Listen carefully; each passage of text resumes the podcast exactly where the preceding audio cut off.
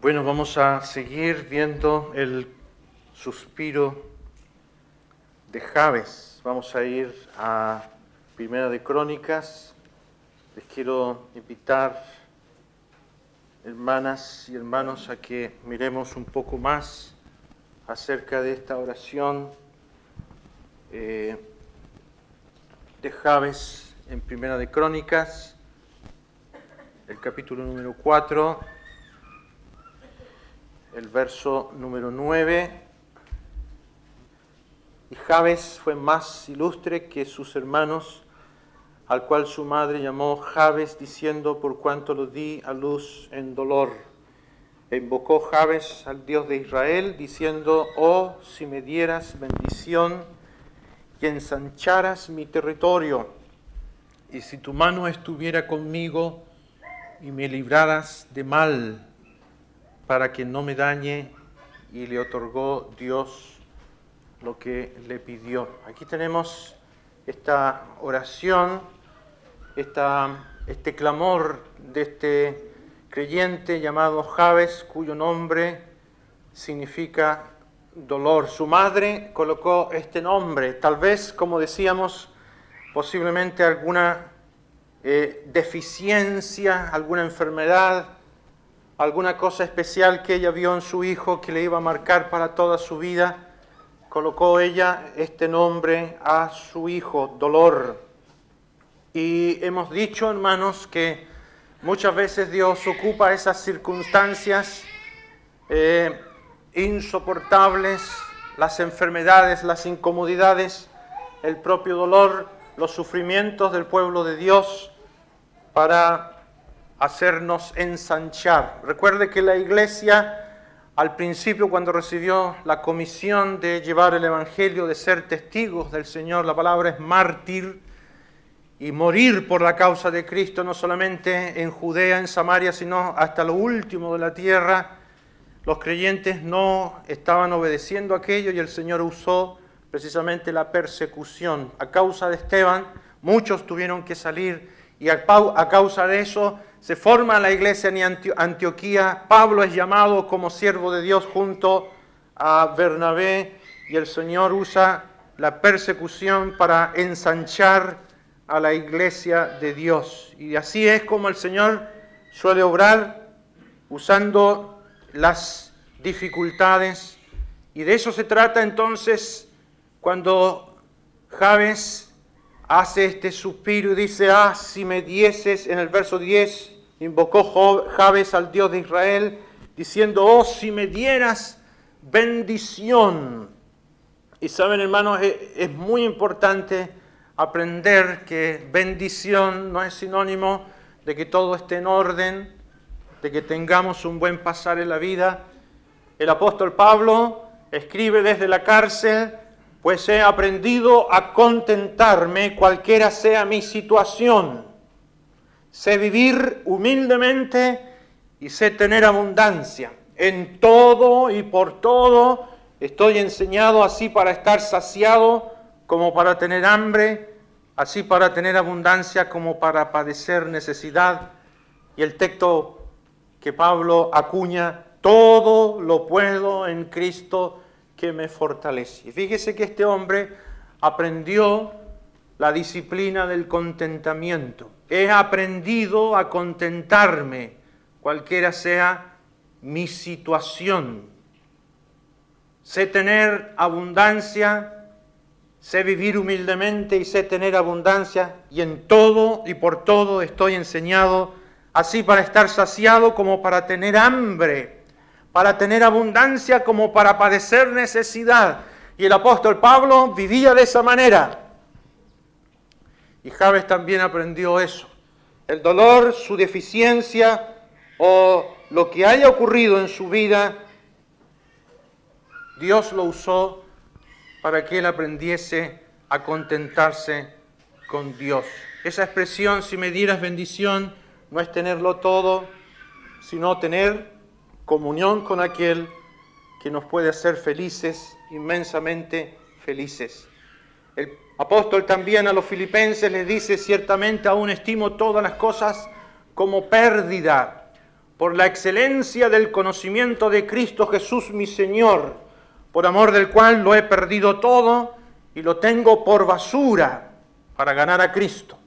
Y el apóstol Pablo no quería enredarse con nada de la vida que impidiera poder conocer más profundamente a Cristo, al Señor. Y Pablo nos enseña entonces, hermanos, que nosotros también nuestra estadía aquí en la tierra, en vista ya de lo que hemos escuchado, vamos a ir al tribunal de Cristo para ver cuánto de lo que nos estorbaba lo dejamos para poder seguir y correr la carrera con paciencia. Despojémonos pues, dice la carta a los hebreos, de todo peso y del pecado que nos asedia y corramos, puesto los ojos en Jesús, el autor y consumador de nuestra fe. Nosotros vamos allá y el Señor nos va a examinar. Y eso es lo que el Señor quiere que aprendamos, hermanos, como pueblo y como cada uno de nosotros en forma personal a buscar esa bendición. ¿Qué es lo que es bendición? ¿Qué es lo que es para usted bendición? ¿A qué se refiere Javes cuando dice, oh, si me dieras bendición? Vamos a ver, según el diablo, lo que es bendición.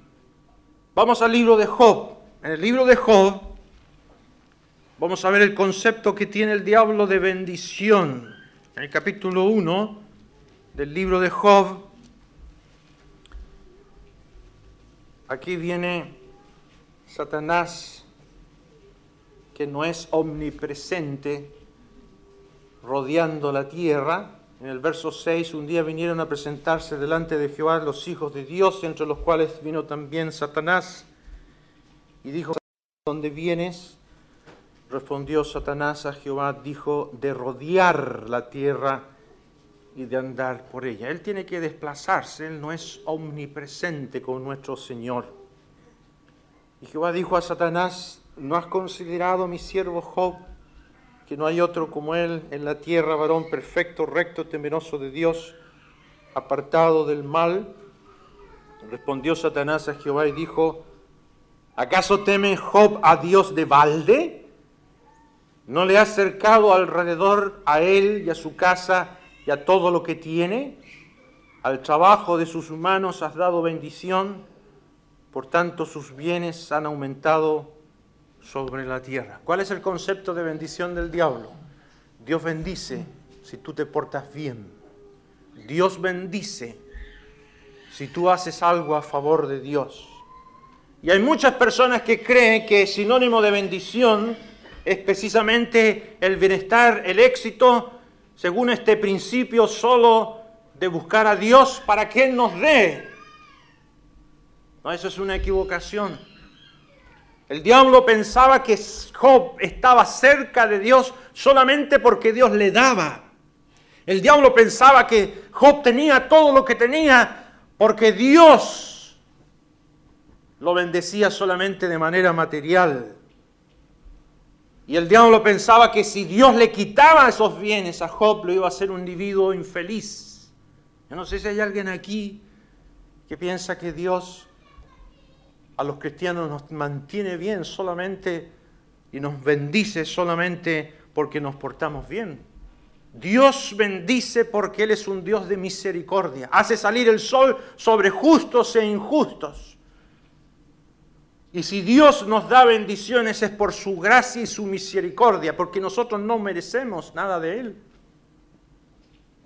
Y cuando Satanás es autorizado por Dios para que vaya y destruya todo lo que tiene Job y le arruine la vida y le quite la vida a sus hijos,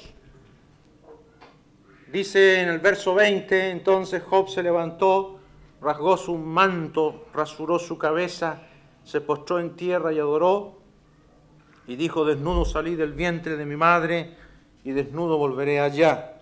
Jehová dio y Jehová quitó, sea el nombre de Jehová bendito. En todo esto no pecó Job ni atribuyó a Dios despropósito alguno. Mire este hombre de Dios. Usted y yo, hermanos, vivimos de esa manera. Pensamos que Dios merece solamente nuestro, nuestra fidelidad, nuestro compromiso si Él nos da algo. ¿Y qué pasaría si Dios permite algún percance, alguna situación, la falta de trabajo o la enfermedad de algún hijo, cualquier cosa que pase en la vida, porque no estamos exentos de eso. El diablo le insinúa al creyente que incluso somos víctimas de Dios y por eso nos está pasando lo que nos está pasando. Eso rompe la fe, hace añicos la fe de un creyente que piensa que es obligación de Dios bendecirnos. No, no es obligación de Dios. Y como hemos reiterado, hermanos, o por lo menos yo he reiterado, a veces Dios permite cosas para que nosotros le busquemos y seamos humildes. Porque en medio del dolor y de las circunstancias que nosotros no entendemos, como el caso de Job, Dios se manifiesta. Y según el amigo más viejo de Job, mire el concepto que tenía Elifaz. Acompáñenme en el capítulo 22, en el capítulo 22 del libro de Job, en el verso 21, 22, 21, le recomienda Elifaz, el más viejo de sus amigos, le dice en el verso 21, vuelve ahora en amistad con él y tendrás paz, y por ello te vendrá bien. Toma ahora la ley de su boca y pon sus palabras en tu corazón. Si te volvieres al Omnipotente, serás edificado, alejarás de tu tienda la aflicción, tendrás más oro que tierra, y como piedra de rollos, oro de Ofir. Aquí está el Evangelio de la Prosperidad. Allá en Punta Arenas llegó una señora a visitarnos porque andaba buscando, precisamente andaba buscando las asambleas. Ella decía, yo hace muchos años atrás mi esposo se congregaba, argentino, se congregaba con don Andrés eh, Stenhouse allí en Echauro, me dijo ella, y yo conozco a todos los misioneros de ustedes. Y nosotros pertenecemos a una organización, me, dijo de ella, eh, nosotros predicamos y pescamos mar adentro, me dijo ella. ¿Y de qué se trata eso? Bueno, nosotros hacemos reuniones especiales solamente con gente muy adinerada, con empresarios, con gente muy bien puesta en el mundo eh, eh, industrial. Y, buscamos un buen hotel, hacemos una reunión, invitamos a una cena, conseguimos datos de personas y les enviamos una invitación, sobre todo empresarios que están en ruinas y que le están pasando mal. Entonces a esas personas las captamos y hacemos una cena muy hermosa y le decimos, usted se merece una buena atención y también le vamos a hablar de Cristo. Y en esa reunión, me dijo ella, les presentamos el Evangelio y algunos empresarios que vienen de Brasil, de Argentina, cuentan su testimonio de cómo el Señor los ayudó, los sacó de su ruina y les ha hecho crecer económicamente, me dijo ella. Yo le dije, ¿de dónde sacó usted eso? Bueno, de la Biblia, porque Dios bendice al que se porta bien, al que le busca, al que hace paz, y Dios le puede dar hasta oro si quiere. Falso, dije yo. Eso no es cierto. Eso no aparece en la Biblia. Es un error. Y usted está equivocada. No cuente con nosotros.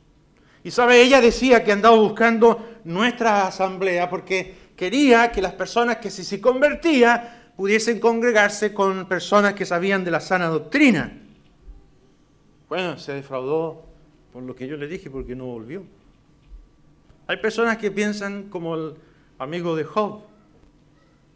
Dice ahí, tendrás en el verso 24 más oro que tierra y como piedras de arroyos, oro de Ofir. ¿Usted piensa así? ¿Usted busca por eso a Dios? ¿Usted tiene ese concepto de, de bien? El más joven de los amigos de Job, Eliú, algo parecido dice en el capítulo 36, en el verso número 15, 36, 15, dice Eliú, en el capítulo 36, versículo número 15, al pobre librará de su pobreza y en la aflicción despertará su oído. Asimismo te apartará de la boca de la angustia al lugar espacioso, libre de todo apuro, y te preparará mesa llena de grosura. Mire aquí lo que dice este, este concepto, el terminar con la pobreza, colocar una mesa llena de manjares y, y Dios te va a dar todo eso si tú le buscas. Me acuerdo hace muchos años atrás, en una campaña que se hizo en Linares, una señora se acercó a conversar y dijo, ¿sabes lo que hice con Cristo? No quiero saber nada de él. ¿Y por qué no? Le dije yo. Porque me engañaron. Ustedes me engañaron. Nosotros, ¿y por qué? ¿Sabe? Tomé a Jesús, lo metí en una caja y lo tengo en mi closet. ¿Cómo le dije? Eso hice porque me dijeron ustedes, los evangélicos, me dijeron que si yo buscaba a Cristo y me comprometía y lo seguía, me iba a dar un hijo. Y yo, creyendo eso, busqué a Jesús y le serví y nunca he tenido hijos y estoy defraudada y enojada con Dios porque no me ha dado hijos. Yo le dije, Señor, está equivocado, eso Dios nunca lo ha prometido. Es muy probable que usted nunca vaya a tener hijos, pero Dios se compromete en ayudarle, en hacerle feliz y hacerle una persona dichosa, perdonar sus pecados y llevarle al cielo. Pero es posible que los problemas no se terminen, van a seguir. Pero va a tener la ayuda y la compañía de alguien que prometió estar con los creyentes todos los días hasta lo último de la tierra. ¿Usted tiene ese concepto de bien? Miren el capítulo número 27 Job también tenía algo parecido, un concepto un poco parecido. En el capítulo 27, en el versículo número 5, Job dice algo aquí que expresa el problema interior de Job. En el capítulo 27, versículo 5, nunca tal acontezca que yo os justifique hasta que muera. No quitaré de mí mi integridad mi justicia tengo asida y no la cederé. No me reprochará mi corazón en todos mis días. Y sabe, Job también abrigaba este error. A pesar de que era un hombre justo, íntegro, que no atribuyó despropósito a Dios de lo que le estaba pasando, él creía internamente en su corazón que merecía el favor de Dios. Yo he sido recto, mi justicia y todo lo que tenía era producto de eso. Asistía a las viudas, a los pobres, al que necesitaba, extendía mi mano. Y Job pensaba que él merecía de Dios todo lo que tenía. También era un error. Y creía que bendición es producto de su integridad. Él habla de mi honra, mi esfuerzo, mi prudencia. Y hemos de entender nosotros, hermanos, que Dios bendice no porque seamos algo, sino que porque Él es un Dios de misericordia. Él nos dio a su Hijo sin que nosotros seamos algo. Él nos extendió su misericordia y nos salvó sin que lo merezcamos y nos va a bendecir sin que lo merezcamos. Y si no nos da lo que necesitamos, es por su gracia. ¿Ya? Entonces, ¿qué es lo que es bendición? El capítulo 42, finalmente, Job tiene que entender qué es lo que es bendición. Capítulo 42, ahí después léalo todo usted. En el verso número 1, Job dice, respondió Job a Jehová y dijo, yo conozco que todo lo puedes y que no hay pensamiento que se esconda de ti. ¿Quién es el que oscurece el consejo sin entendimiento? Por tanto, yo hablaba lo que no entendía cosas demasiado maravillosas para mí que yo no comprendía. Oye, te ruego y hablaré, te preguntaré y tú me enseñarás. De oídas te había oído, mas ahora mis ojos te ven, por tanto me aborrezco y me arrepiento en polvo y ceniza. Y Job llegó a la conclusión de que si Dios le daba algo y si Dios lo bendecía, era por su gracia, por su poder, por todo lo que es Él y que Job tenía que entender que en medio de todo ese dolor y circunstancia que tuvo que pasar era porque necesitaba experimentar íntimamente a Dios. ¿Qué es lo que es bendición para usted, hermano? Preguntémosle a Abacú. Abacú dice, aunque la higuera no florezca,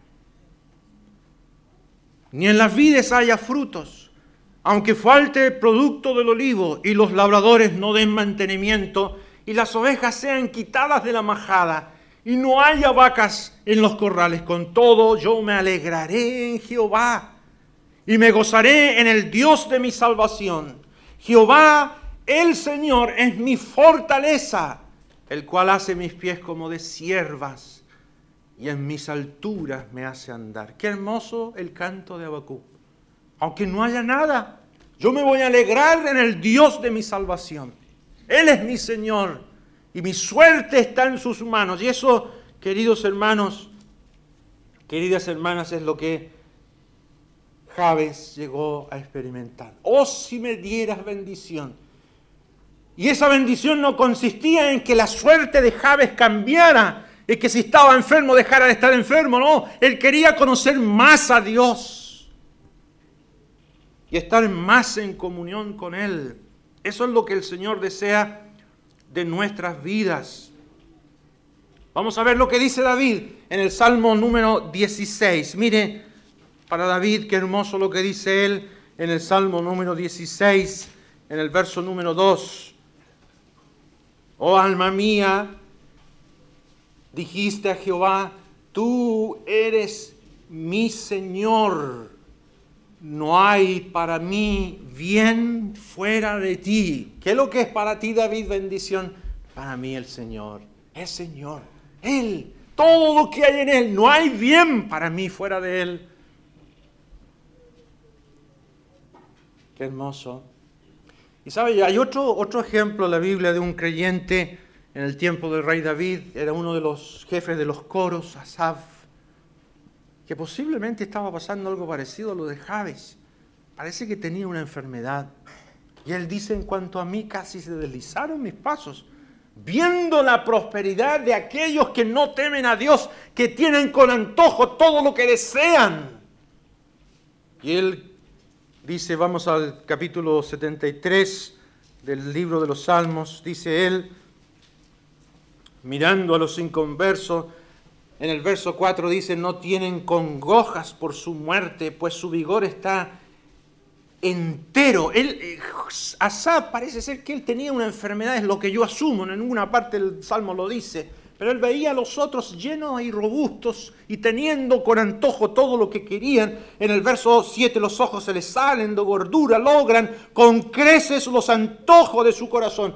Y yo que soy creyente y que sirvo al Señor, todo me sale mal. En el verso número 12 dice aquí, estos impíos sin ser turbados del mundo alcanzaron riquezas Verdaderamente en vano he limpiado mi corazón y lavado mis manos en inocencia. Y sabe que aquí eh, eh, Asaf tocó fondo. Y esto le puede pasar a cualquier creyente. Yo siendo creyente me he mantenido puro y a lo mejor tú, hermana querida, te has mantenido como una virgen y no has ensuciado tu cuerpo con ningún mundano. Y tú dices, y hay otras que hacen lo que quieren con su vida. Y tú tal vez, hermano, que estás orando por una compañera, no te has metido y no te has ensuciado con nadie más. Porque quieres y amas al Señor. Y de repente miras y ves que los inconversos hacen lo que quieren con su vida y logran con creces lo que desean. Verdaderamente en vano he limpiado mi corazón. Y fíjese que en el verso 15 él dice, voy a hablar como ellos. Y aquí a la generación de tus hijos se engañarían. En el verso 16 dice, cuando pensé para saber esto fue duro trabajo para mí. Hasta que entrando en el santuario de Dios comprendí el fin de ellos. ¿Y cuál es el santuario de Dios? La comunión con Dios. Ese secreto de la intimidad con el Señor para ver lo que le espera al impío y como nuestro hermano decía, para ver lo que le espera al creyente. Qué glorioso va a ser después de la evaluación en el tribunal de Cristo. Vamos a entrar a gozar de todo lo que el Señor tiene preparado, porque Pablo dice que si las aflicciones del tiempo presente, todo lo que nos está pasando, no se comparan con las glorias que nosotros van a ser manifestadas. Entonces Asap comprendió y dice él, eh, Finalmente dice en el verso 22, tan torpe era yo que no entendía, era como una bestia delante de ti. ¿Saben, hermanos? Eso, esto pasa a muchos de los creyentes. Muchos de los creyentes, a lo mejor usted puede ser uno de estos. A mí me ha pasado, uno a veces pone la mirada en el mundo. dice, ¿por qué? ¿Por qué? ¿Por qué a otros les va bien y a mí no? ¿Por qué todos tienen lo que tienen y yo que he querido servir al Señor no tengo lo que deseo? Y uno puede entrar en, esta, en este desliz sin mirar todo lo que hay en el Señor. Y finalmente, Asaf dice en el verso 25, ¿a quién tengo yo en los cielos sino a ti? Y fuera de ti nada deseo en la tierra. Mi carne y mi corazón desfallecen, mas la roca de mi corazón y mi porción es Dios para siempre. La porción que quería Asaf ahora era Dios. Si me dan a elegir un pedazo de torta, y, ahí hay de todo lo que el mundo ofrece y el diablo ofrece. No, yo quiero solamente la porción de Dios. Quiero a Dios. Bien para mí, dice Asaf, bien para mí es sinónimo de estar cerca de Dios. Verso número 28, dice él, ahí en el verso 28, pero en cuanto a mí, el acercarme a Dios es el bien. ¿Qué es lo que es para ti bendición, Asaf? Acercarme al Señor, estar cerca del Señor, estar cerca de su pueblo, servirle. ¿Es para ti eso, hermana, hermano querido, sinónimo de bendición? Ya Asa pedía eso, él comprendió eso en medio del dolor. Ahora fíjese que, volvamos a Primera de Crónicas, eh, Asaf no solamente en el verso 10 dice, oh si me dieras bendición, lo segundo que él dice, y ensancharas mi territorio. Fíjese qué interesante, qué hermoso lo que Asaf eh, dice y quiere, si ensancharas mi territorio. ¿A qué se refiere con esto? ¿Qué es lo que está pidiendo Asaf? ¿Sabe? Asaf en medio del dolor de lo que le está pasando, Él quiere conocer más, quiere ensancharse en Dios, quiere ensanchar su territorio, quiere abrir su corazón a Dios. En ese tiempo, bueno, los enemigos de Israel estaban sobre ellos y ensanchar el territorio significaba conquistar terrenos para el, para el Señor y para el pueblo de Dios. Y fíjese que el ensanchamiento espiritual para nosotros siempre es cuando uno está en angustia. No hay creyente más preparado que ese creyente que en medio de la aflicción coloca su mirada en Cristo. Ese creyente se ensancha. Vamos a leerlo en el Salmo número 31. Eh, Primero en el Salmo 4. El Salmo 4 Dice allí el salmista en el Salmo 4, dice él en el verso 1, respóndeme cuando clamo. Salmo 4, oh Dios de mi justicia, cuando estaba en angustia tú me hiciste ensanchar ten misericordia de mí, oye mi oración. Fíjese que el rey David dice, cuando estaba en angustia, tú me hiciste ensanchar. Ahora te conozco de otra manera, Señor. Y la angustia, el dolor, la cosa, el asunto que yo no entendía ni comprendía, me ha servido para entender tus propósitos. Y cuando uno está en angustia, uno crece se ensancha.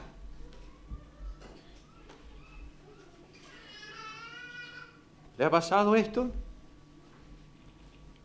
¿Está pasando por alguna angustia? Y sabe, cuando uno está en angustia es cuando más ora.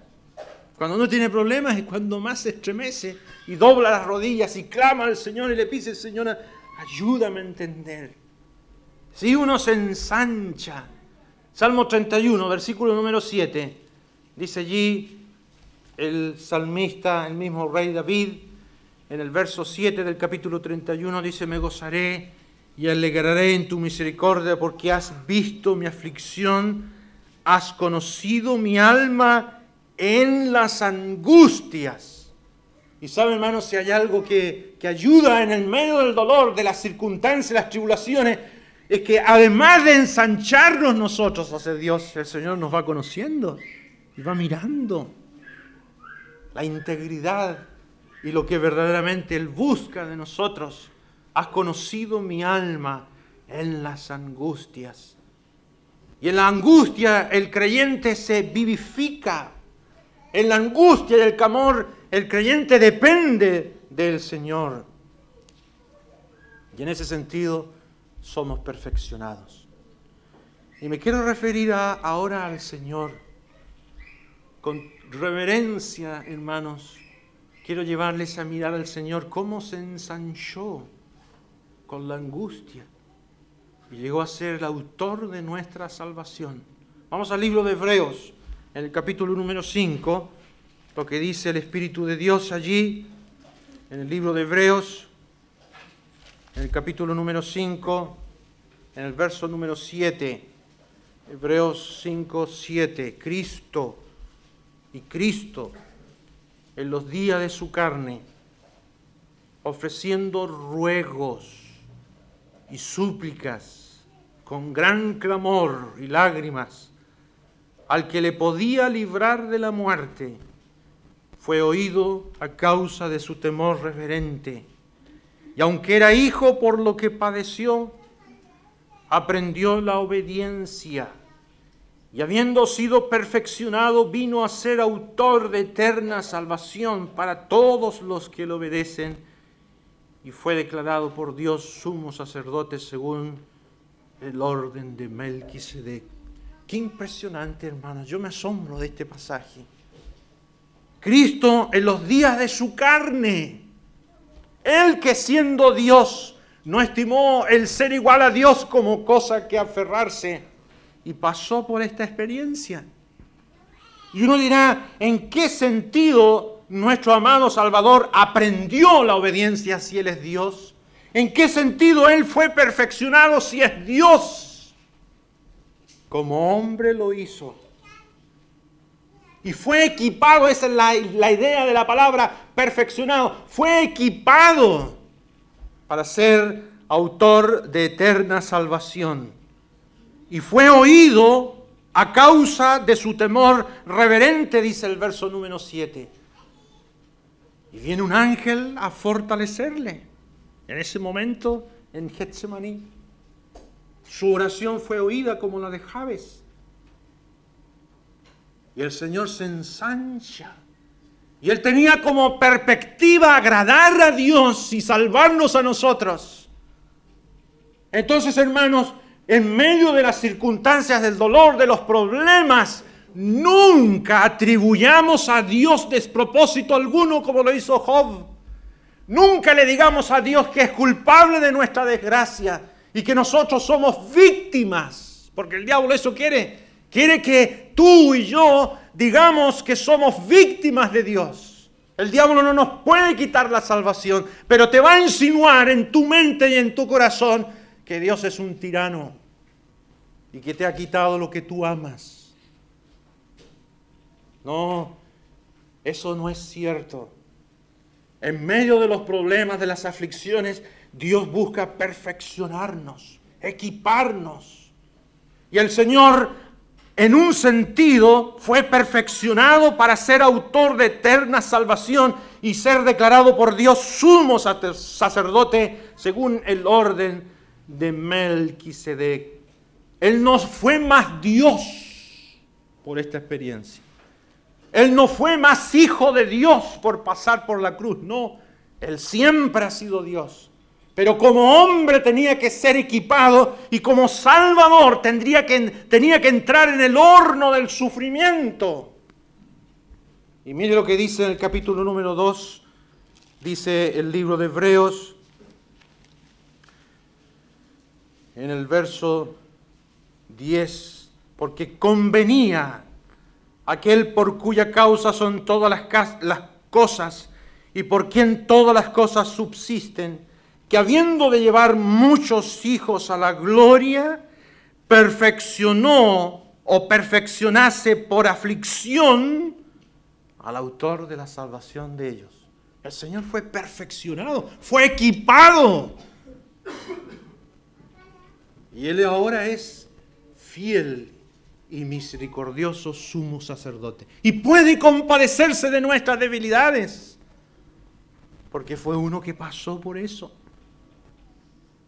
¿Se fija? Hermanos, el Señor se ensanchó en medio del dolor. Y es nuestro Señor. Y está sentado a la diestra de Dios. Y por el gozo puesto delante de sí sufre la cruz. Y por eso el libro de Hebreos dice, puesto los ojos en Jesús, el autor y consumador de nuestra fe. ¿Y qué vas a hacer tú con tus problemas? ¿Qué voy a hacer yo con mis problemas? ¿Le vamos a echar la culpa a Dios? ¿Vamos a echarle la culpa a la iglesia? ¿Le vamos a echar la culpa a la esposa, a los hermanos? ¿Qué vamos a hacer? ¿Eres tú algún creyente que ha decidido dejar de congregarse? ¿Eres tú un creyente que, que piensas que, que no es justo lo que está pasando en tu vida? Mira, yo te doy un consejo en el nombre del Señor. Sigue al Señor en medio de lo que no entiendes. Sigue a tu pueblo, congrégate en el nombre del Señor. Honra al Señor y deja al Señor que Él arregle todo y vas a ver cómo el Señor va a encauzar todo lo que pasa para su gloria y para tu bien, para equiparte, para, para que tú experimentes su gracia y su misericordia. Javes lo entendió. Javes no pidió que Dios le quitara el dolor. Javes no está pidiendo eso. Él quería ensancharse en conocer más a Dios. Quería ser bendecido con Dios.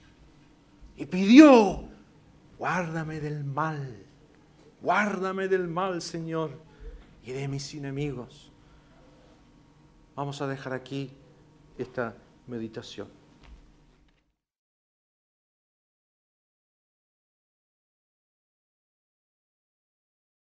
Buenas tardes nuevamente, hermanos. Vamos a leer en Primera de Crónicas, capítulo número 4. Vamos a seguir viendo acerca del suspiro de Javes, su oración que fue oída y contestada allí en Primera de Crónicas, en el capítulo número 4, el verso número 9. Dice, y Javes fue más ilustre que sus hermanos al cual a su madre llamó Javes, diciendo por cuanto lo di a luz en dolor. invocó Javes al Dios de Israel, diciendo, oh, si me dieras bendición y ensancharas mi territorio, y si tu mano estuviera conmigo y me libraras del mal, para que no me dañe, y le otorgó Dios lo que pidió. Aquí tenemos en esta eh, genealogía de, de la tribu principalmente de Judá, el nombre que reluce como una hermosa flor en medio del desastre de la humanidad, porque la cronología comienza desde Adán en adelante, mostrándonos la ruina también del ser humano cuya existencia es tan frágil y tan dolorosa aparece un hombre llamado Javes, cuyo nombre significa dolor. Y hemos aprendido, hermanos, que Javes se hace esta oración cuando él dice, invocando al Dios de Israel, oh si me dieras bendición. Hemos aprendido que la oración de Javes no consiste en eximirse del dolor.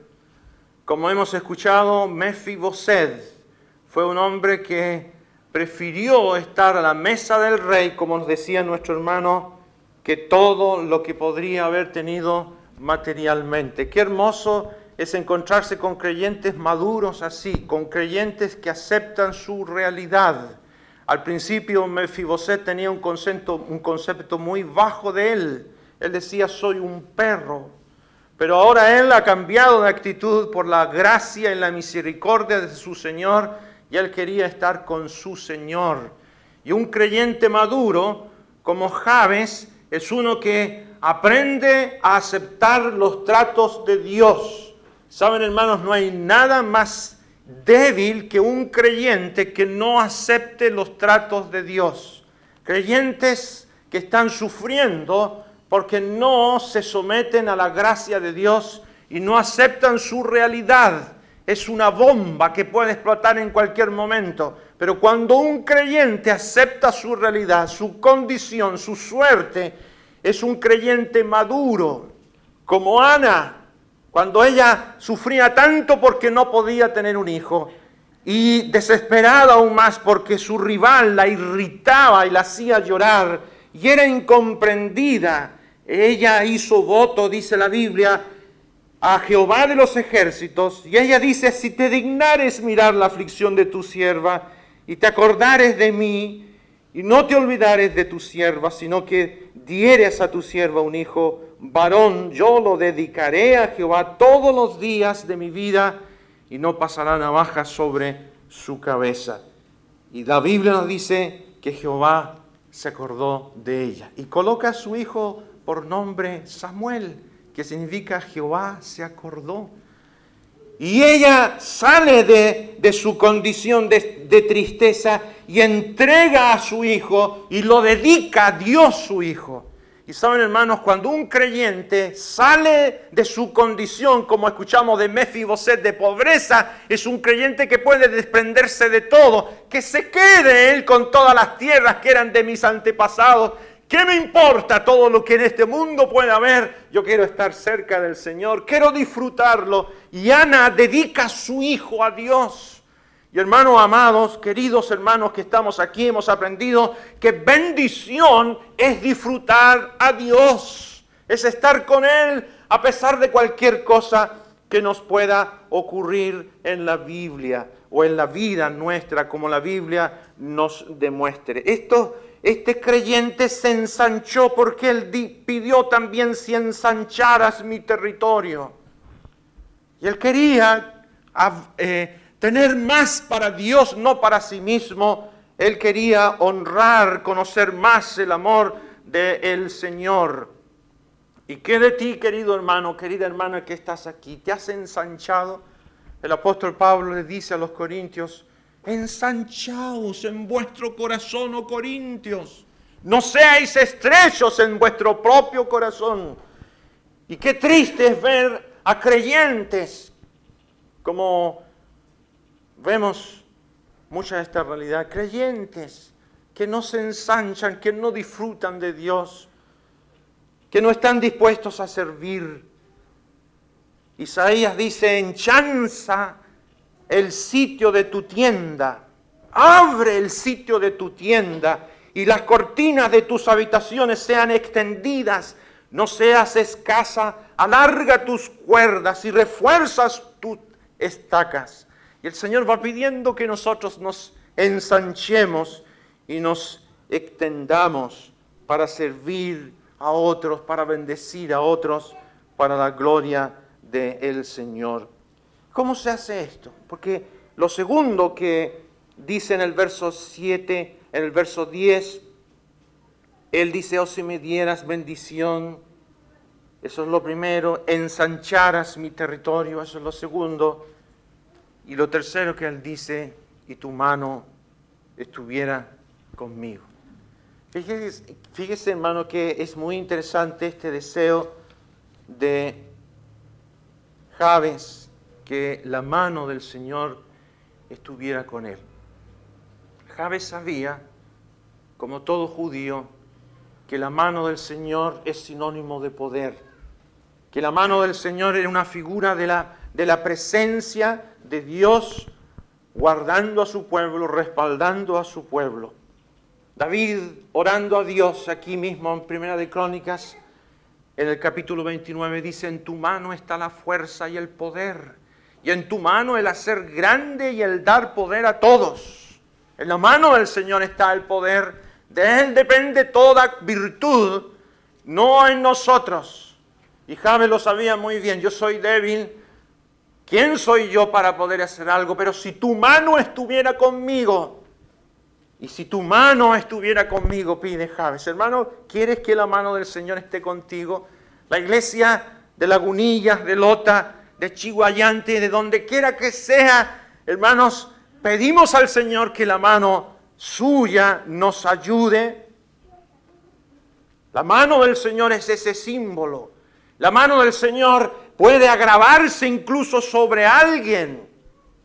Como dice en el primer libro de Samuel, y se agravó la mano de Jehová sobre los de Asdod y los destruyó y los hirió con tumores en Asdod y en todo su territorio. Y vemos que la mano del Señor en el Antiguo Testamento también es símbolo de disciplina, como dice el libro de Hebreos. Horrenda cosa es caer en las manos del Dios vivo.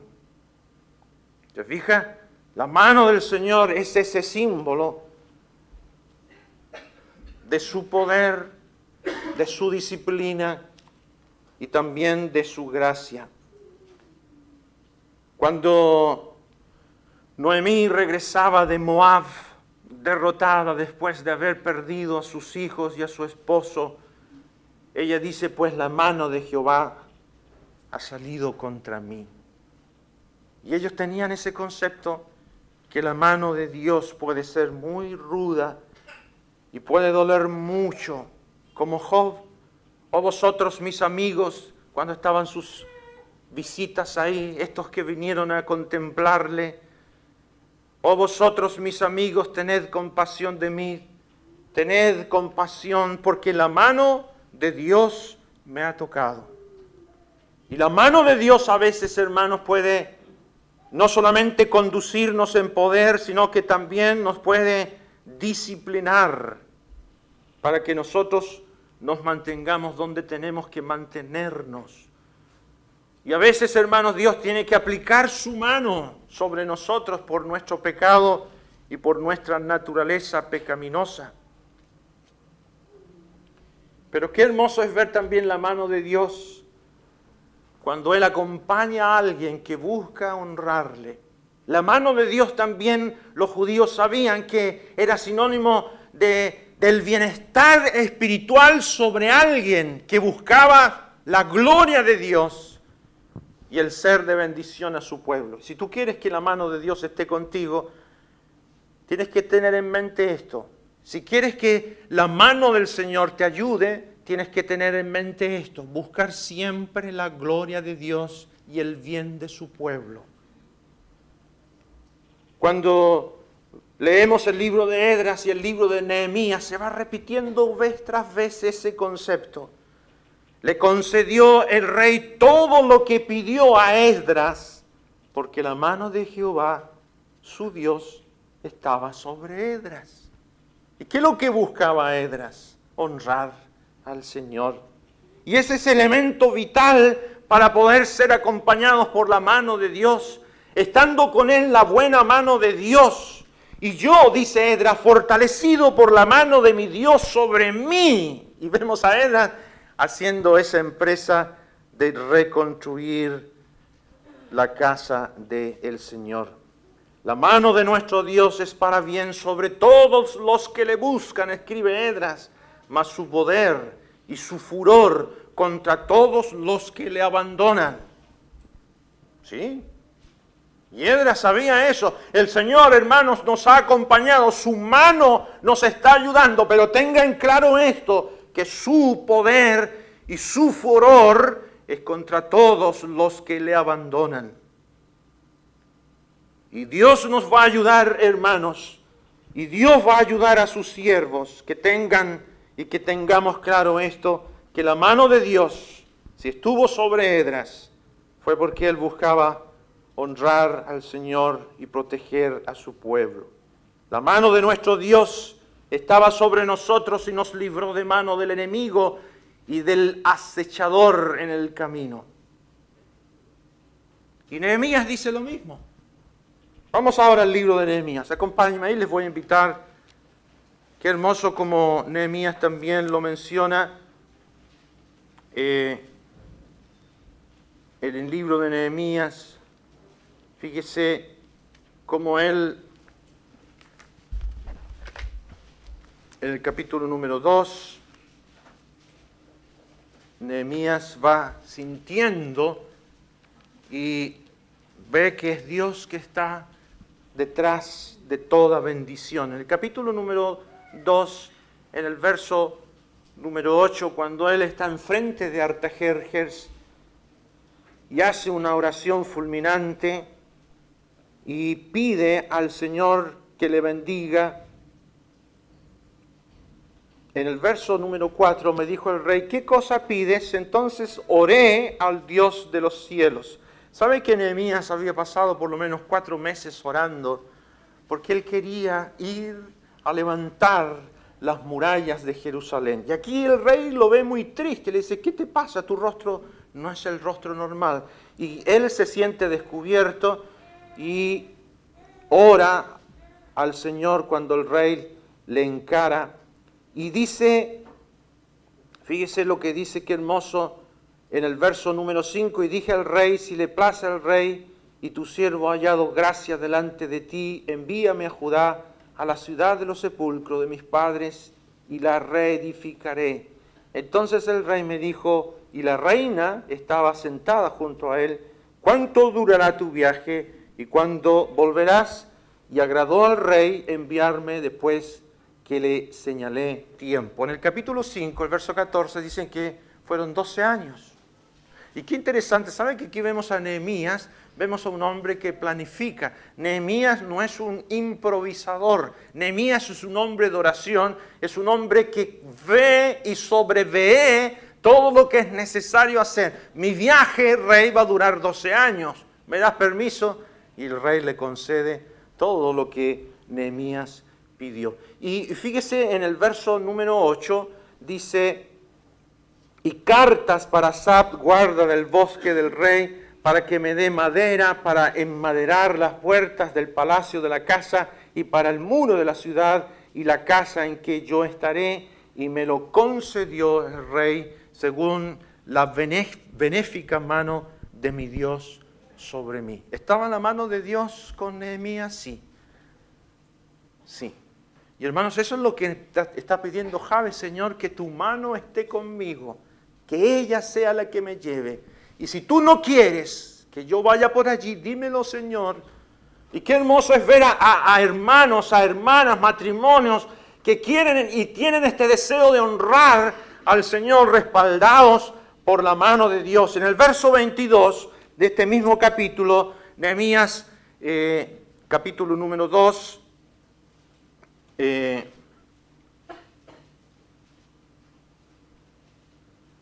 versículo 18, perdón, dice, entonces les declaré cuando él llegó a Jerusalén, cómo la mano de mi Dios había sido buena sobre mí, y asimismo las palabras que el rey me había dicho, y dijeron, levantémonos y edifiquemos. Así esforzaron sus manos para bien. Y fíjese que Nehemías cuando llega a Jerusalén y ve todas las murallas destruidas, no es un hombre que viene a criticar, no es un, creyente que viene a decir, sabe, todo lo que ustedes han hecho está malo y vamos a empezar de nuevo porque ustedes son unos flojos, son unos fracasados. No, Nehemías es un hombre muy prudente, es un hombre con el carácter del Señor es un hombre que busca el bien de su pueblo y él los anima diciéndole, la mano del Señor ha estado conmigo, hermanos. Miren todo lo que me ha dado el rey para que reconstruyamos juntos estas, estas murallas y seamos un pueblo bendecido por Dios. Y eso anima.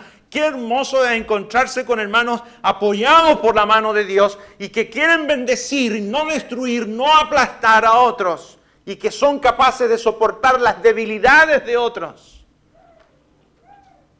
Nehemías es un hombre así, la mano de Dios estaba con él y él quería que sus hermanos lo sintieran. Y fíjese que en este sentido nomás hay éxito. Usted quiere éxito para su vida, ¿qué estás buscando?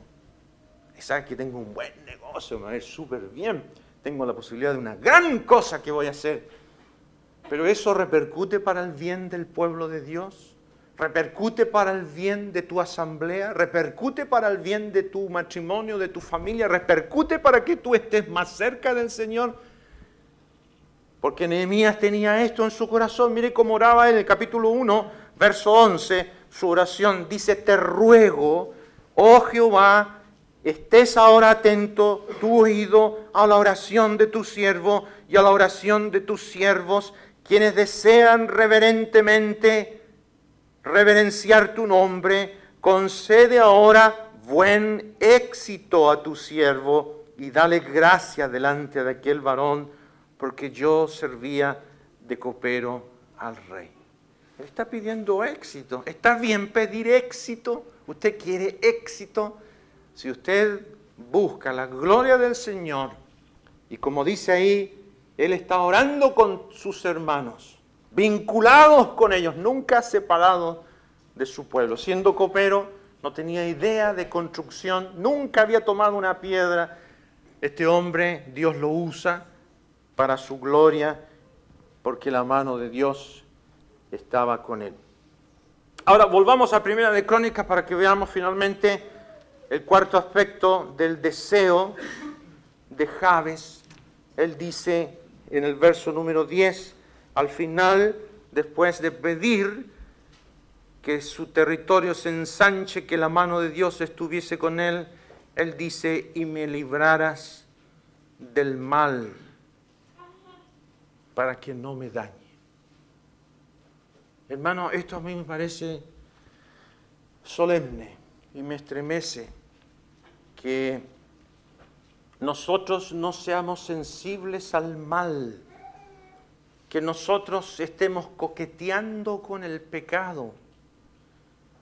Javes tenía muy claro esto, él decía, Señor, yo no quiero bendiciones que me vayan a alejar de ti, yo no quiero bendiciones que signifiquen que yo me margine de servirte, de honrarte, de conocerte más Quiero que me libres del mal para que no me dañe. ¿Qué es lo que es el mal? Según la palabra de Dios, el mal es algo inherente a nosotros.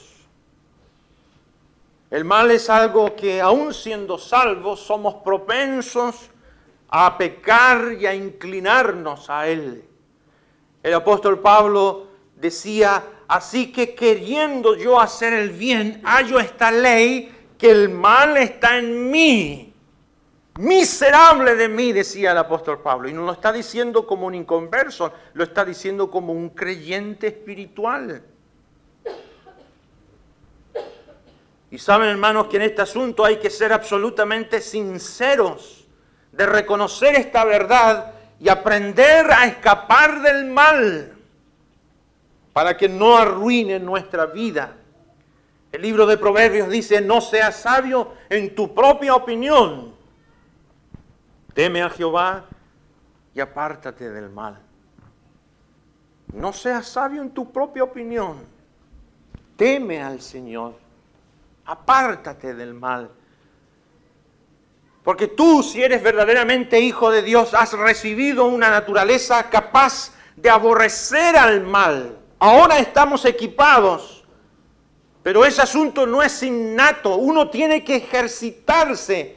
La Biblia lo llama santificación.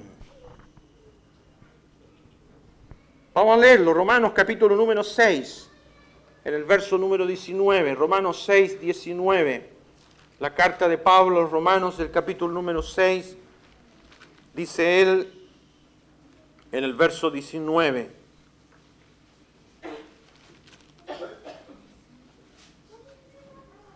Hablo como humano por vuestra humana debilidad.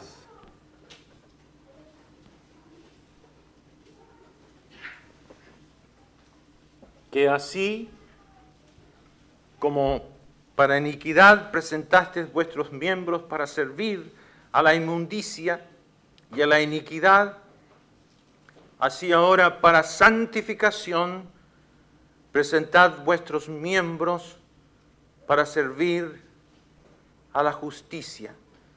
Porque cuando erais esclavos del pecado erais libres acerca de la justicia. Pero ¿qué fruto teníais de aquellas cosas de las cuales ahora os avergonzáis? Porque el fin de ellas será muerte. Mas ahora que habéis sido libertados del pecado y hechos siervos de Dios, tenéis por vuestro fruto la santificación y como fin la vida eterna. Saben hermanos que este es un asunto bastante práctico. La salvación es un asunto que el Señor nos dio cuando fuimos a Él en fe. La santificación es algo que al creyente le compete hacer. Todo está listo y preparado para que nosotros tengamos como fruto nuestra santificación práctica. Por eso dice más, ahora que habéis sido libertados del pecado y hechos siervos de Dios, tenéis por vuestro fruto la santificación. Eso es lo que el Señor desea. En cuanto a la justificación nuestra, no se puede agregar nada, está completa. Pero de la santificación, cada uno de nosotros tiene un trabajo que hacer. Y eso depende de nuestra consagración y debemos, hermanos, estar preparados para que nos alejemos del mal, que nos apartemos de todo aquello que pueda arruinar nuestra vida. ¿Tú dices ser salvo? ¿Cómo se sabe si uno es salvo? Si yo realmente me aparto del mal. Tú dices ser hijo de Dios. ¿Qué has hecho durante esta semana como escuchamos en la mesa del Señor? Ese es el concepto exacto que decía nuestro hermano. La mesa del Señor no es el mueble de, que se usa en la cena del Señor, es la comunión semanal con el Señor. En lugar de preferir la mesa del demonio o de los demonios, uno prefiere estar durante la semana con el Señor, disfrutando al Señor en familia, personalmente, ¿Para qué? Para culminar en la cena del Señor, porque la cena del Señor es una comunión íntima y que tiene que ver con todo lo que hemos hecho, santificándonos, apartándonos para el Señor. Y saben hermanos que eso es nuestra tarea, apartarnos del mal. Cuando el Señor enseñó a sus discípulos a orar, Él les dijo que dijeran, no nos metas en tentación y líbranos del mal. Y saben, incluso hermanos, la tentación es peligrosa. Es verdad que el Señor Jesús fue tentado en todo y sin pecado, y alguien podría decir, no hay nada de malo en ser tentado. Sí, es muy peligroso ser tentados, y podemos caer y podemos pecar. Y el Señor les dijo a los discípulos que dijeran al Padre que oraran, no nos metas en tentación, líbranos del mal. Nadie de nosotros, hermanos, está vacunado contra el pecado. Ninguno de nosotros está vacunado. No hay un antídoto contra la carne. Y al pasar el tiempo uno pensará que podría vencer la carne más que cuando recién se convirtió. Pero les quiero decir, hermano, que la carne en mí ha criado músculos. Y a veces me arruina mi comunión con Dios. ¿Y qué es lo que hay que hacer? buscar al Señor, humillarse, santificarse, confesar los pecados diariamente, pedirle al Señor abrir las escrituras para que ella nos limpie y nos ayude a mirar al Señor. Y con este deseo, hermanos, de no frecuentar el mal. El Señor, cuando estaba allí orando, dijo, no ruego que los quites del mundo, sino que los guardes del mal. Esa fue la oración sumo sacerdotal del Señor. Él pidió para que sus discípulos y nosotros fuésemos guardados del mal. Porque el mal daña. ¿Y cómo podemos ser librados del mal? El libro de Proverbios dice, el temor de Jehová es aborrecer el mal. El temor al Señor es aborrecer el mal, la soberbia y la arrogancia, el mal camino. Eso tenemos que aborrecerlo. Y el salmista dice, los que amáis a Jehová, aborreced el mal. ¿Y quién puede hacer eso? El creyente, solamente el creyente está equipado para aprender a aborrecer el mal. Y si te has equivocado como yo, le podemos decir al Señor, enséñame tú lo que yo no veo. Si hice mal, no lo haré más, dice en el libro de Job. Señor, yo no quiero andar en el mal, porque el mal me hace daño. Bienaventurado el hombre que siempre teme a Dios, mas el que endurece su corazón caerá en el mal. Y no hay nada más peligroso que un creyente endurecido por el pecado. En la carta de los Hebreos unas cuatro veces dice, no endurezcáis vuestros corazones. Recibirá daño quien persevere en el mal. Recibirá el daño. Y Javes sabe, Señor, yo no quiero el mal para que me dañe. Yo que tengo nombre, dolor, yo sé lo que es el mal. Yo quiero estar cerca de ti. Así que hermano, no tengas envidia de los que van por el mal. No entres por las veredas de los impíos, ni vayas por el camino de los malos. Déjalos, no pases por ella, apártate de eso, no pases por allí, dice el libro de los proverbios. ¿Y qué tragedia más grande podría ocurrir en alguno de nosotros, hermanos, que frecuentando el mal vamos a recibir el daño. Qué tragedia más grande la de Sansón que coqueteó con el pecado. Es interesante su historia. Pasaron 20 años en que él fue juez de Israel.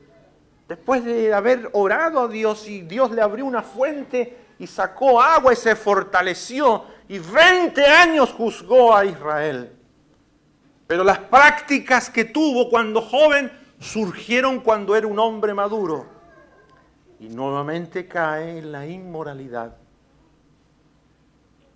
Y la Biblia dice, pero él no sabía que Jehová ya se había apartado de él. ¿Y qué le pasó a Sansón?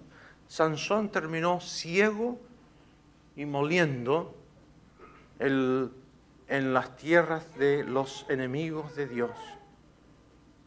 Y dice la Biblia que con su muerte mató más hombres filisteos que con su vida.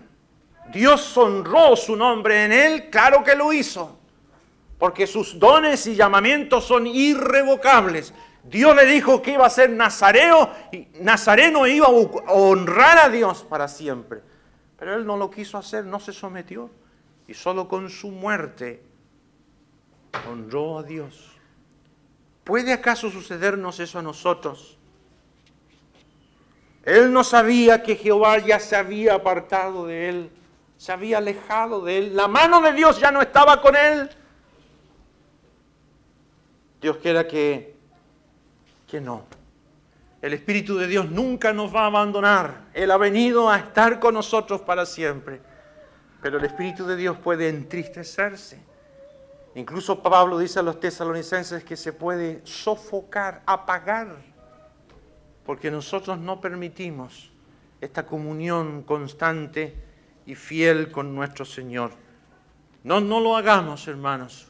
Esa oración de Javes, el pidiendo bendición, Señor, bendíceme. Señor, yo quiero estar más cerca de ti. Señor, yo quiero que tú me acompañes, que tu mano esté conmigo, que ensanches mi territorio, que me guardes del mal para que no me dañe. Es el deseo que quisiera dejarles a todos ustedes en estas conferencias. Vamos a dejar hasta aquí la palabra del Señor.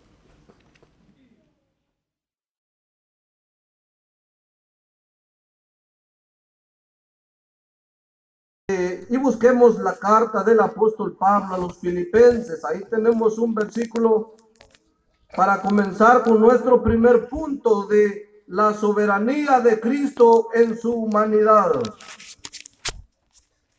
La carta del apóstol Pablo a los filipenses capítulo 2.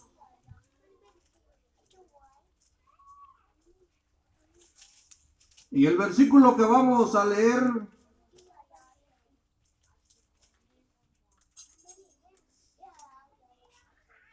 Filipenses capítulo 2 y versículo 7. Sino que se despojó a sí mismo, tomando forma de siervo, hecho semejante a los hombres.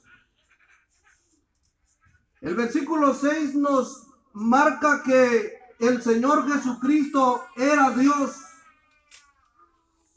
Aparece en el versículo 6 un simil y, la, y el término que Él era en forma de Dios.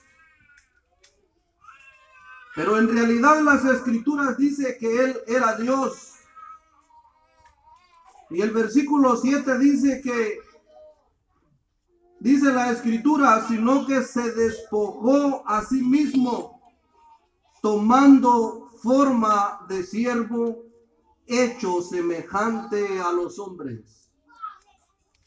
Cuando hablamos del tema de la salvación, el perdón de pecados y la redención del hombre, todo eso viene bajo la soberana, bajo el tema de la soberanía de Dios.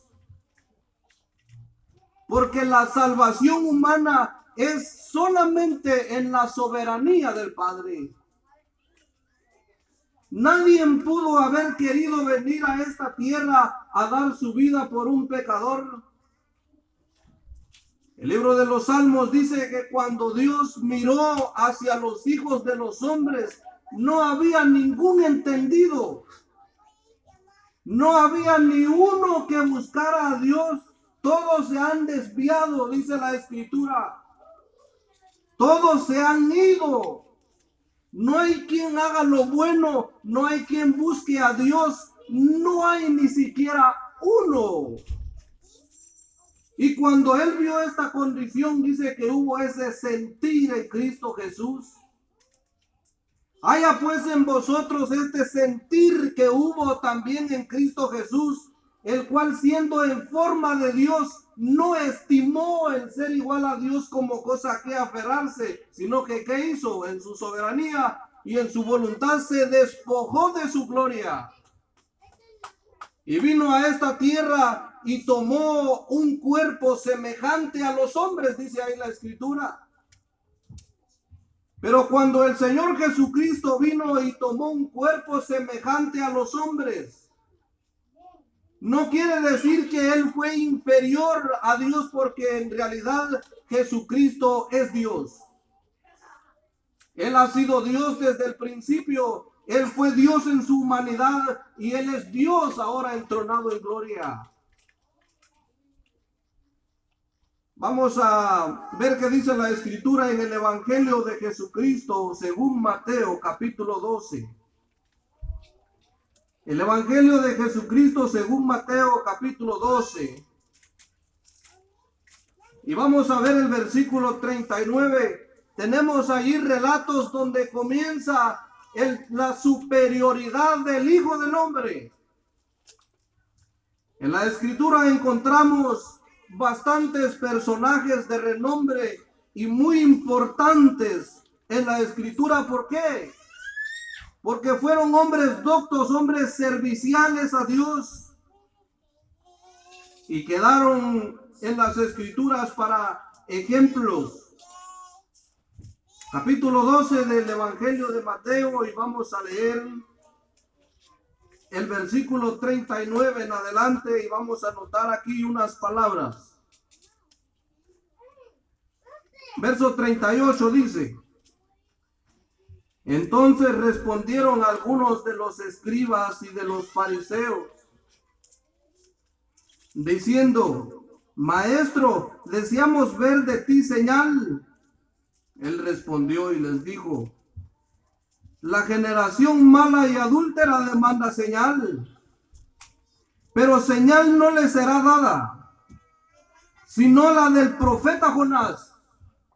Encontramos el primer nombre aquí mencionado. Porque como estuvo Jonás en el vientre del gran pez tres días y tres noches, así estará el Hijo del Hombre en el corazón de la tierra tres días y tres noches. Pero el verso 41 dice, los hombres de Nínive se levantarán en el juicio con esta generación y la condenarán porque ellos se arrepintieron a la predicación de Jonás. Y he aquí, más que Jonás en este lugar. Encontramos en estos versículos la superioridad del Hijo del Hombre sobre un profeta. A Jonás se le comisionó en aquel tiempo para que fuera a las ciudades, a la ciudad de Nínive, a proclamar las buenas nuevas y fue Jonás. Y la escritura dice que toda aquella nación se arrepintió de sus pecados. Y el rey mandó que desde el hombre más grande hasta el más pequeño se vistieran de silicio en señal de humillación al Padre. Y ahora la generación, dice el Señor Jesucristo, que estando presente Cristo, cerraron su corazón. Póngase a pensar, amigo. Imaginémonos, señora, señorita que está con nosotros en esta noche. Esta generación farisaica tenía enfrente de ellos nada menos y nada más que al Hijo del Hombre, Jesús Nazareno. Los hombres de Nínive se levantarán en el juicio y condenarán esta generación porque ellos se arrepintieron a la voz de un hombre. Y he aquí en este lugar enfrente de ustedes uno mayor que Jonás. Déjame decirle que en esta noche aquí está el Señor Jesucristo que es superior a Jonás.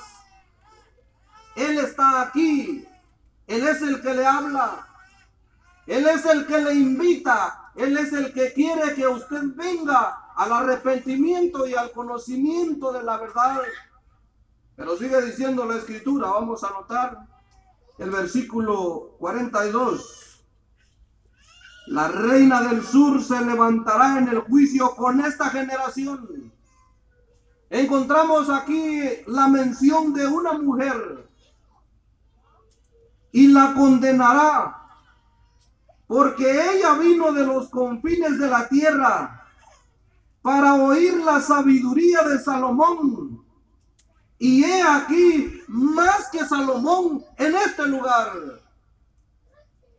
Encontramos aquí la superioridad del Hijo de Dios, hecho hombre en la tierra, pero superior al mejor rey que ha existido en la tierra. Dice que a Salomón se le dio un corazón amplio y una sabiduría inigualable de tal manera que no hubo hombre como Salomón antes de él, y no habrá hombre como Salomón después de él. Pero dice la escritura que el Hijo del Hombre es superior a él. Bendito sea el Señor por su soberanía. Nosotros glorificamos al Hijo de Dios. He aquí, dice la escritura, uno mayor que Salomón mayor que Salomón. ¿Por qué? Él era mayor que Salomón porque Él es Dios. Nosotros proclamamos a Dios, a Jesucristo hombre, Jesucristo Dios. En los cuatro evangelios encontramos la superioridad de Jesús, no solo sobre hombres de renombre, sino también sobre cosas sobrenaturales. Se pinta en los cuatro evangelios la superioridad de Jesucristo sobre Satanás, el Dios de este siglo. En el capítulo 4 de Mateo, Satanás tentó al Señor y el Señor le dijo, quítate de mí, Satanás, porque al Señor tu Dios, dice la escritura, adorarás y a Él solo servirás, porque Él es único. El Señor Jesucristo vino a esta tierra y expulsaba demonios. El Señor Jesucristo vino a esta tierra y sanaba enfermedades. Él demostró su superioridad sobre la enfermedad. Y si fuera poco, también demostró su superioridad sobre la muerte. Había un hombre llamado Lázaro, dice la escritura, que estaba muerto y era cuatro días que lo habían sepultado. Pero vino el Señor y dijo, yo soy la resurrección y la vida. fue a la tumba y le dijo, Lázaro, ven fuera. Y este hombre que estaba muerto se levantó, mi amigo. Este hombre que estaba muerto se levantó y recobró la vida porque él tiene la superioridad sobre la vida misma. Si nosotros vivimos, si existimos en este lugar, es porque Dios mismo es el que nos ha dado a nosotros la vida física.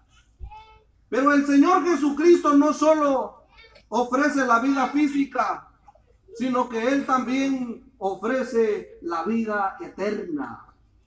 Ah, las escrituras, amigo apreciable, nos mencionan en muchas ocasiones, por no decir en todas las escrituras, la superioridad de Cristo. Dentro del grupo que habemos aquí reunidos, no hay uno mayor que otro, solamente es el Señor Jesús el centro de nuestra adoración, porque Él es el único digno de ser adorado. Vino el Señor Jesucristo. Encontramos aquí la humanidad del Hijo del Hombre, pero siendo Él humano superior a todos. Pero Él vino con un objetivo. La carta a los filipenses dice ahí que no escatimó el ser igual a Dios como cosa que aferrarse, sino que se despojó haciéndose obediente hasta la muerte. Y la escritura dice, y muerte de cruz, pero ¿para qué? ¿Cuál fue el objetivo? La carta del apóstol Pablo a los a Timoteo dice que él vino a morir por los pecadores. Él vino a dar su vida por los pecadores para ofrecerles una vida eterna. El Señor Jesucristo es el autor de eterna redención. Pero la escritura no se queda allí. Vayamos a notar una característica más en el libro, en la carta a los hebreos. Cuando entramos a la carta a los hebreos, entramos a una carta de mucha dimensión. A una carta demasiada amplia, donde nos amplía también la vida del Señor Jesucristo y el punto de la redención humana. En los Hebreos el capítulo 1 y versículo 4 dice ahí la escritura que el Señor Jesucristo hecho tanto superior a los ángeles cuanto heredó más excelente nombre que ellos.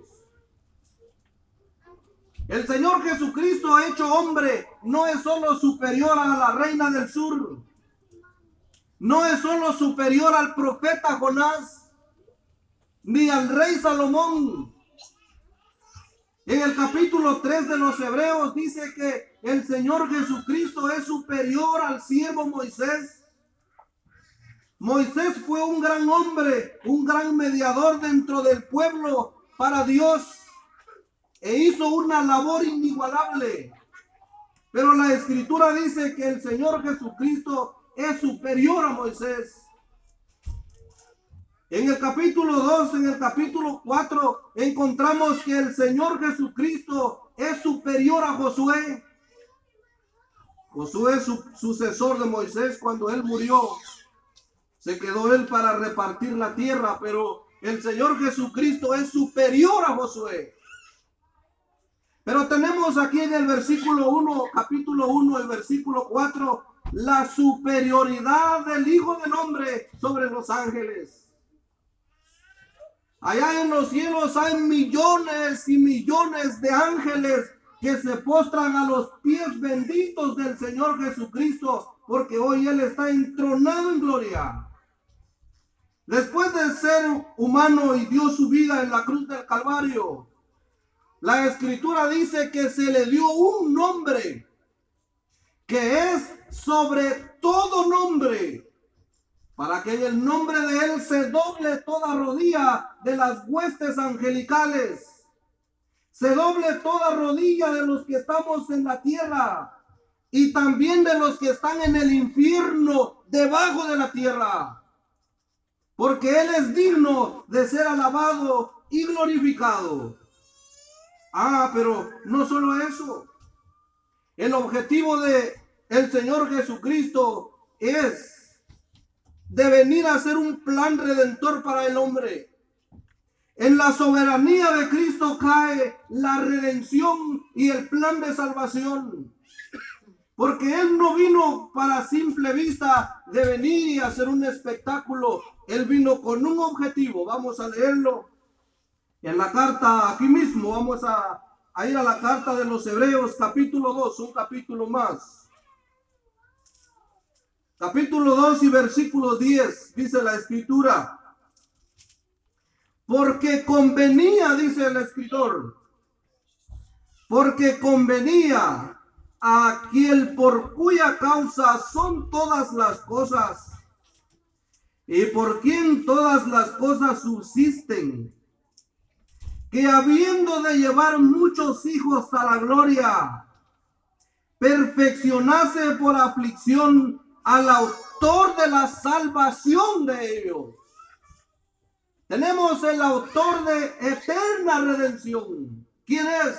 El Señor Jesucristo, hombre.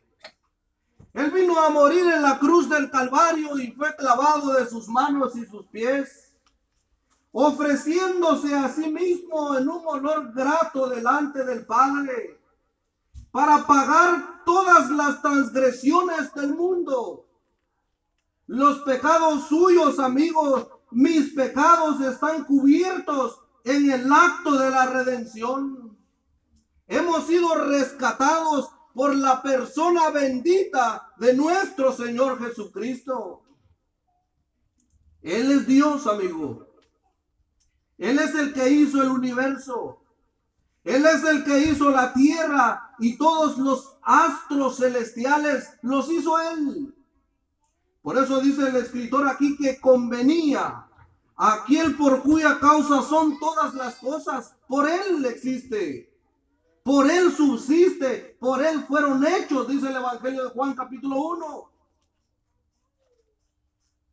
Y por quien todas las cosas subsisten, que habiendo de llevar muchos hijos a la gloria, perfeccionase, dice aquí la escritura, perfeccionase por aflicciones al autor de la salvación de ellos. En soberanía, el Señor Jesucristo viene a ser autor de eterna salvación.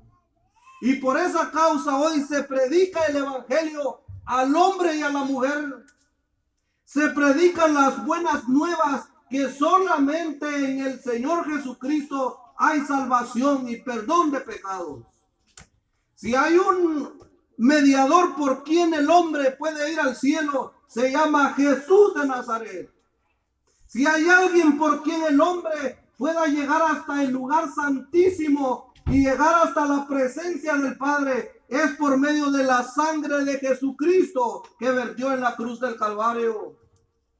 Es triste de veras hoy en día cómo el hombre ha distorsionado la escritura y ha querido suplantar el verdadero objetivo de la redención.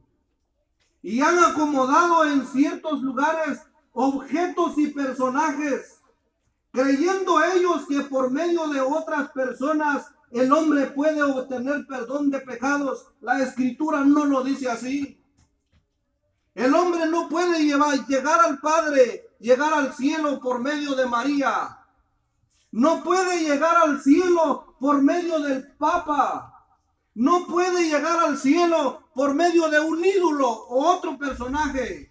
La escritura dice que hay un solo mediador entre Dios y los hombres, Jesucristo, hombre. Y a Él le predicamos.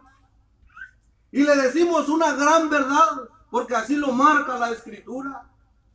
El Señor en su soberanía vino a ser autor de eterna redención, eterna salvación para todo aquel que cree en el nombre bendito del Hijo de Dios.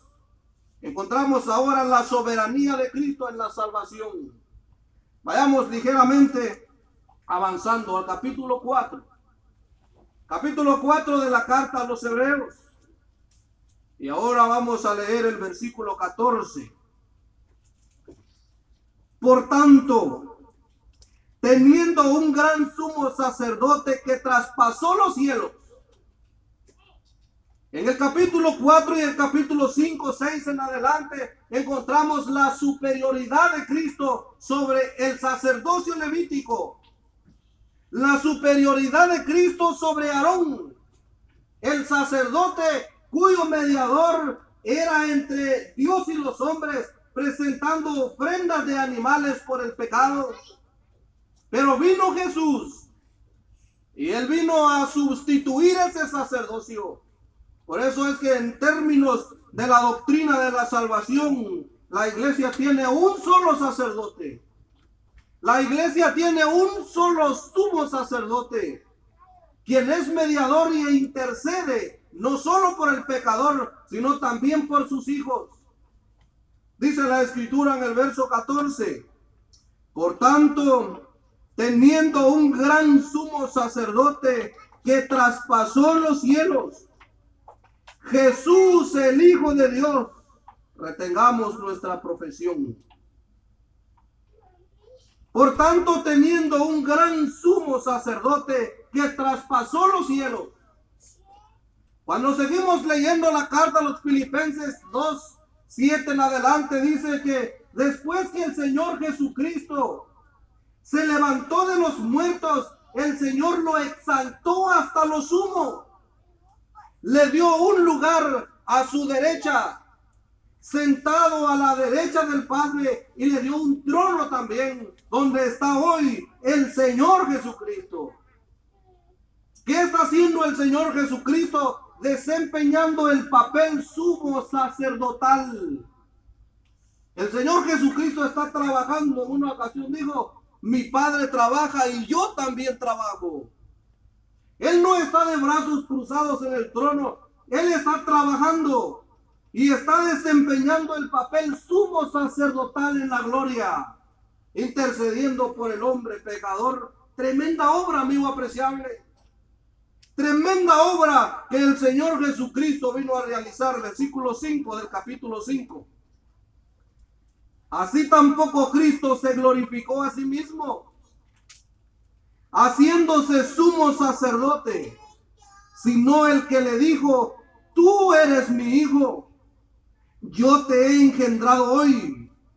Como también dice en otro lugar, tú eres sacerdote para siempre. El sacerdote de Jesús es inmutable, no se puede terminar porque Él es eterno. Haciéndose sumo sacerdote para siempre, según el orden de Melquisedec.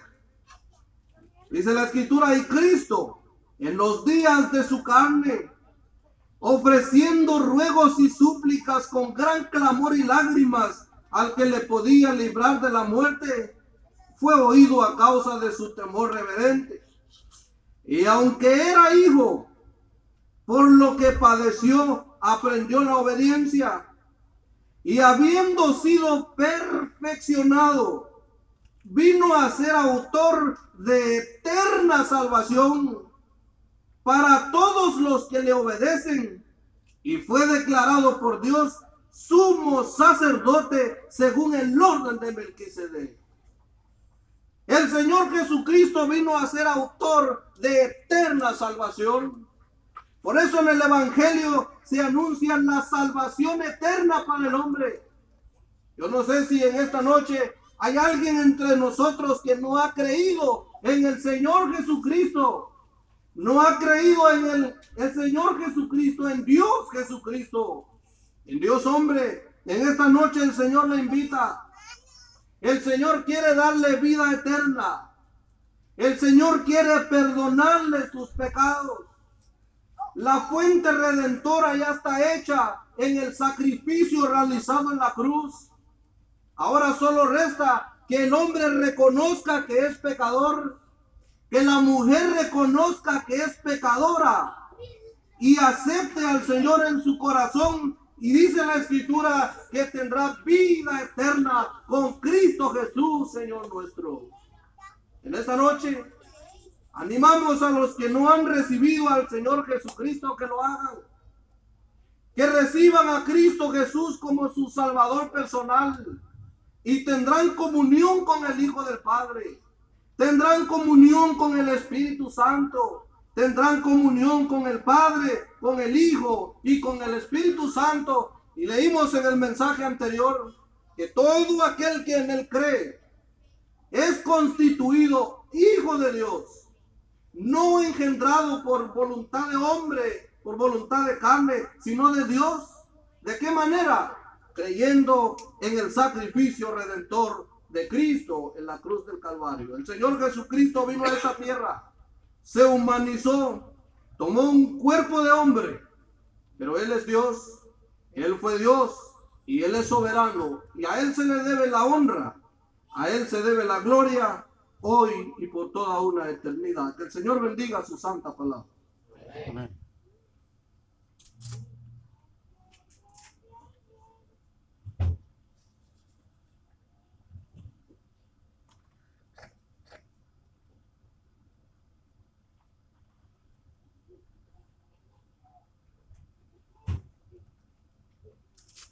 Vamos a tomar otros cuantos minutos, hermanos, con la ayuda del Señor.